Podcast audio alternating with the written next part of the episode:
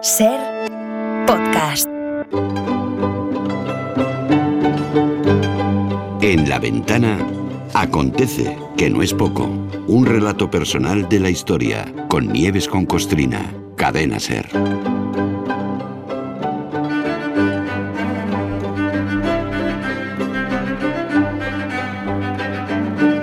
A ver, Nieves, sé sincera. Buenas tardes. Buenas tardes, Carlas. ¿qué tal? Estoy seguro que tú, igual que, que quien más, quien menos, se habrá preguntado alguna vez, ¿y si a mí me tocara mandar?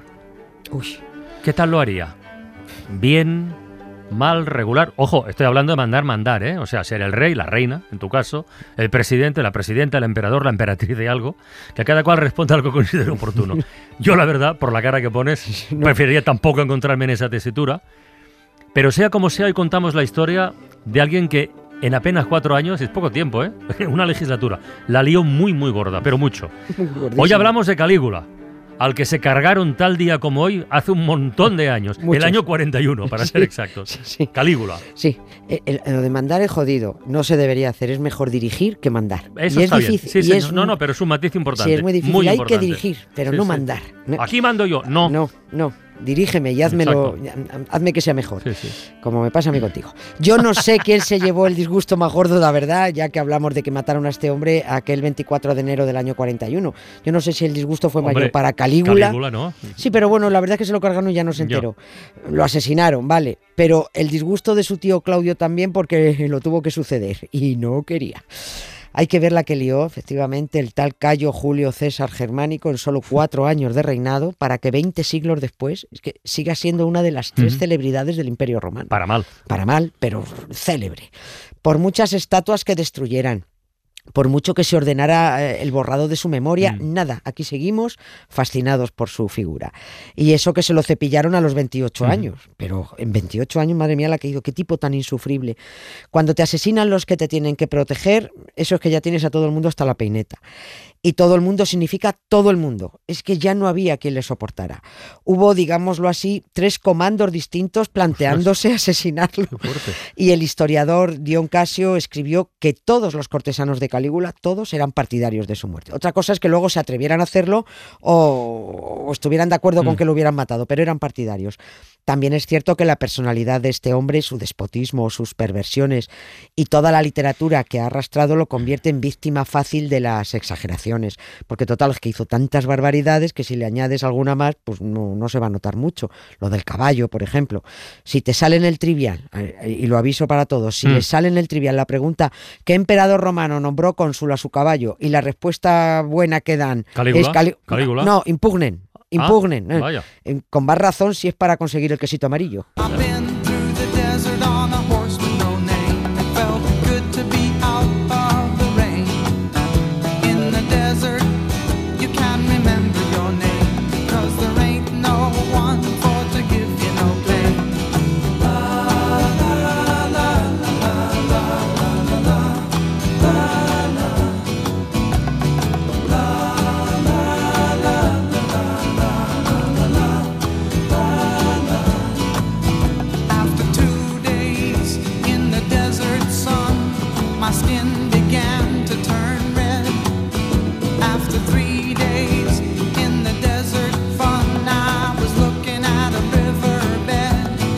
Mira que estaba todo bien ordenado. Incluso esta canción, El caballo sin nombre. Pero me dices que de la lista de excentricidades que se atribuyen a Calígula, la de nombrar cónsul al caballo, que es de las más célebres, esa quedamos en que no es verdad. Pare- parece que no. Bueno. Eso, dicen los. Yo lo digo porque lo dicen los expertos. Entre ellos la admirada historiadora británica Mary Bear, que es uno de unos popes en esto de la antigua Roma. Es una de las máximas autoridades en, en esto del mundo romano. Ella ve probable que como Calígula era, era un insolente, un, un déspota, puede que entre los humillantes y despectivos comentarios que hacía de sus senadores, a los que odiaba, Mm. pues pudo hacer alguno del tipo, pues mi caballo incitatus es más listo que todos vosotros juntos. Lo voy a nombrar cónsul, que seguro que lo hace mejor. Pudo decir algo así, algo parecido. Y eso ha ido deformándose hasta que hemos dado por bueno que el nombramiento se, se produjo o que de verdad lo propuso, aunque no se llevara a... Caballos ilustres en la historia, ¿eh? ¿Cómo Sí. se llama el de Jesús Gil? ¿Imperioso? Imperioso. Imperioso. Oh, eso fue tremendo, Imperioso, ¿eh? sí, sí. bueno, bueno. Ya, esa es Eh, otra no, cosa. Sí, sí, Perdón. no, no. Perdón que Bueno, nos hemos sido de Calígula. No, no, no, no, no nos vamos, nos vamos a quedar, nos vamos a quedar ahí porque este tipo, aunque es más contemporáneo, también tuvo lo suyo. Yo estuve en una rueda de prensa cuando a Jesús Gil lo fichó Telecinco para un programa infame que va a recordar todo el mundo, todo el mundo de determinada edad, donde aparecían jacuzzi con chicas en Ah, bikini, sí, sí, sí. programa de verano en Marbella. Yo estuve en aquella rueda de prensa y en esa, en esa rueda informativa dijo que su caballo era más listo que todos los periodistas Ah, que ¿ves? estáis aquí ¿Ves? juntos. ¿Ves cómo me sonaba de algo? yo, yo me levanté y me fui, desde luego. A ver, imperioso. El caballo, lo que es seguro es que el caballo de Jesús Gil era más listo que él, fijo, y mejor persona que él también. bueno, pues Calígula también amaba a su caballo, y lo que sí es cierto es que tenía eh, el caballo su propia mansión, tenía caballerizas de mármol, un pesebre de marfil, esclavos a su servicio y soldados que vigilaban que nadie molestara a incitatus. ¿eh? O sea que a Calígula este tío había que cargárselo. Bueno, pues el por qué lo mataron, más o menos ya se sabe, está claro, ¿no? Pero cómo y dónde fue el escenario del crimen, y eso ya no lo tengo tan ya, claro. ya no, ya no, no, siempre nos quedamos con otro, con las otras cosas. Lo mataron el último día de la celebración de los Juegos Palatinos. Los Juegos Palatinos eran unos espectáculos que se crearon en honor del primer emperador de Augusto y que se celebraban cada año. El plan de los conjurados, que eran muchos, fue asesinarlo el primer día de los Mm. Juegos, pero bueno, hubo retraso, no se ponían de acuerdo y dijeron, bueno, pues el último día, pero de ahí no va a pasar. En algún momento, durante las representaciones del día 24, cuando lo escoltemos de vuelta del teatro al palacio, pues mm, ahí le damos matarile.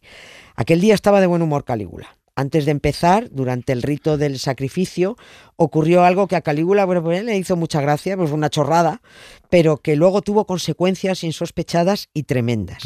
Y es que antes de empezar cada jornada en los juegos se sacrificaba un bicho, o varios, según se terciara, en honor de alguien o para tener contentos a los supuestos Mm. dioses. Podían sacrificar, ah, venga, nueve cabras eh, a las parcas, o un toro a Júpiter, Mm. o un gamusino en honor de Augusto, lo que fuera. El caso es que en el sacrificio de aquella jornada, la sangre del bicho, que era un, era un flamenco. ¿Un flamenco? Sí, sí, se cargaron un flamenco, sí. Sí, el flamenco era un bicho muy, muy, muy, muy codiciado. ¿Sí? Entonces, bueno, se le mm, dedicó a los dioses aquel sacrificio. Bueno, pues la sangre del flamenco salpicó un flamenco de los que vuelan, ¿eh? Nadie esté Ya, ya, pensando ya, ya, sí, que sí, que sí, que de los que taconean ni nada. Bueno, pues la sangre del flamenco salpicó a un, a un senador que estaba cerca y que se llamaba Asprenas. Lo manchó con lo pulcros que iban siempre los senadores ahí con sus togas. Bueno, es, una, es un percance sin aparente importancia, aunque al final luego lo vemos, Mm. tuvo mucha importancia. Empezaron las representaciones, primero con una obra titulada Laureolo, luego estaba prevista una tragedia titulada Cíniras y después eh, otro espectáculo nocturno en el que egipcios y etíopes representaban escenas del infierno, todo ello mezclado ahí con danzas guerreras, con cánticos, en fin. O sea que esto, cosa. esto no eran los juegos tal cual los podemos pensar o entender ahora, ¿no? Esto eran más bien representaciones teatrales. Sí, sí, esto, bestia, sí, los, grandes, pala- los pala- sí, claro, los palatinos eran así una especie de maratón de, de teatro. Bueno, pues a las siete horas más o menos, Calígula, eh, de- que aguantó bien, le gustaba el teatro a él, dijo, Calígula dijo, tengo hambre, quiero darme un baño, nos vamos. El teatro en el que se estaban desarrollando los Juegos Palatinos estaba construido muy cerca del palacio y se podía, se iba del teatro al palacio por un corredor. Y ese iba a ser el momento. En ese corredor estaba el tipo que más ganas le tenía a Calígula.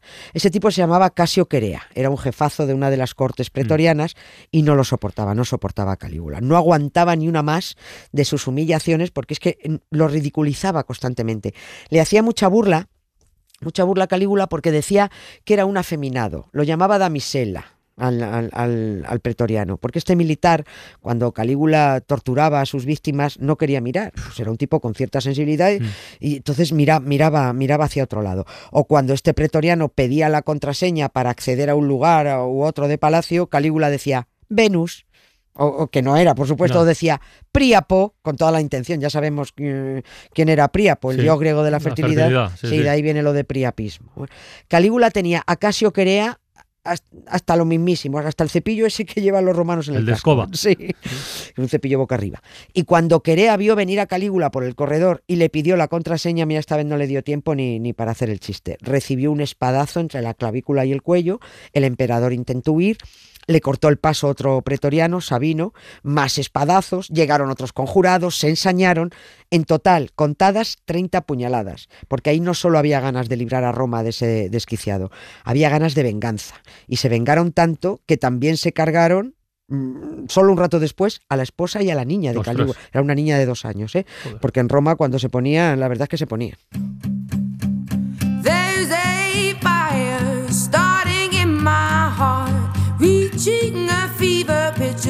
Meet me at the dark.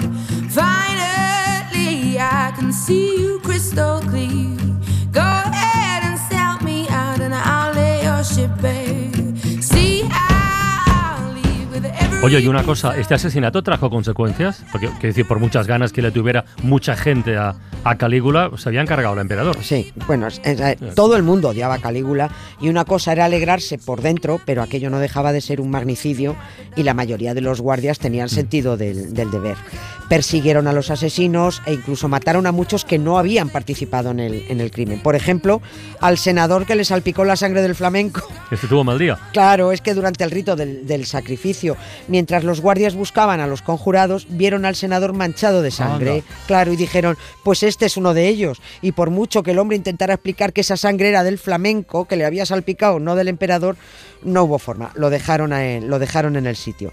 Es decir, aunque la obligación era castigar a los asesinos, en el fondo todos estaban ahí celebrando la, la muerte de Calígula. Se reunió de inmediato en el gabinete de crisis y la mayoría de senadores dijo, oye, pues ya que nos hemos quitado este pirado de encima, lo mismo es el momento idóneo para acabar con el imperio y, y restaurar la república. Eran gente sensata, como puedes ver. Pero los militares, la Guardia Pretoriana, también había decidido por su cuenta que se continuara con el imperio. Los militares se apoderaron del tío de Calígula, Claudio, y le dijeron, tú no lo sabes, pero eres el siguiente emperador. Lo mismo es un invento, pero dicen que lo encontraron escondido detrás de unas cortinas, acojonadito, perdido, diciendo que no, que no, que no, que me dejéis, que yo no quiero ser emperador.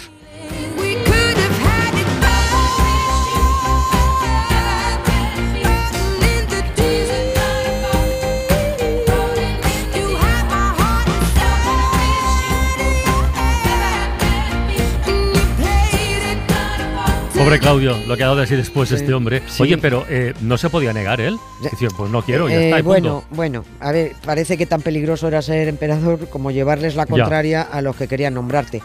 Claudio no tenía un pelo de tonto, eh, se lo hacía, pero sabía hacerse el lerdo para, para pasar desapercibido y que lo dejaran en paz. Así él podía seguir, que era un intelectual a lo suyo, a sus lecturas, a sus estudios. Ya sabía él que el oficio de emperador era muy arriesgado y que tarde o temprano te, que te quitaban de en medio, como de hecho ocurrió, que Ya. lo envenenaron. Al menos pasó a la historia de Roma como el emperador más capaz pese a sus discapacidades. Sí, sí. Pero era un tipo muy capaz, el emperador listo que reinó entre dos pirados, Calígula y Nerón. Me equivoco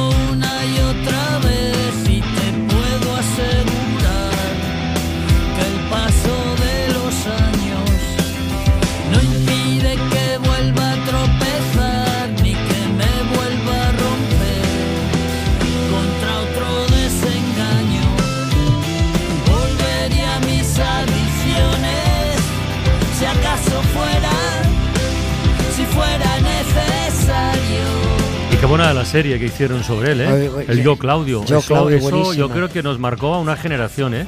Buenísima, buenísima esa serie y lo listo que era, lo listo que era este tipo y un, que fue un, bueno, pues de los mejores emperadores Sí, Que, que se recuerdan, pero bueno, los listos nunca triunfan. Bueno, bueno, bueno, bueno, eso lo podemos discutir. Pero ya lo haremos otro día. Venga, mañana más nieves. Un beso, Un beso hasta luego. Gracias, Carlos. Para no perderte ningún episodio, síguenos en la aplicación o la web de la SER, Podium Podcast o tu plataforma de audio favorita.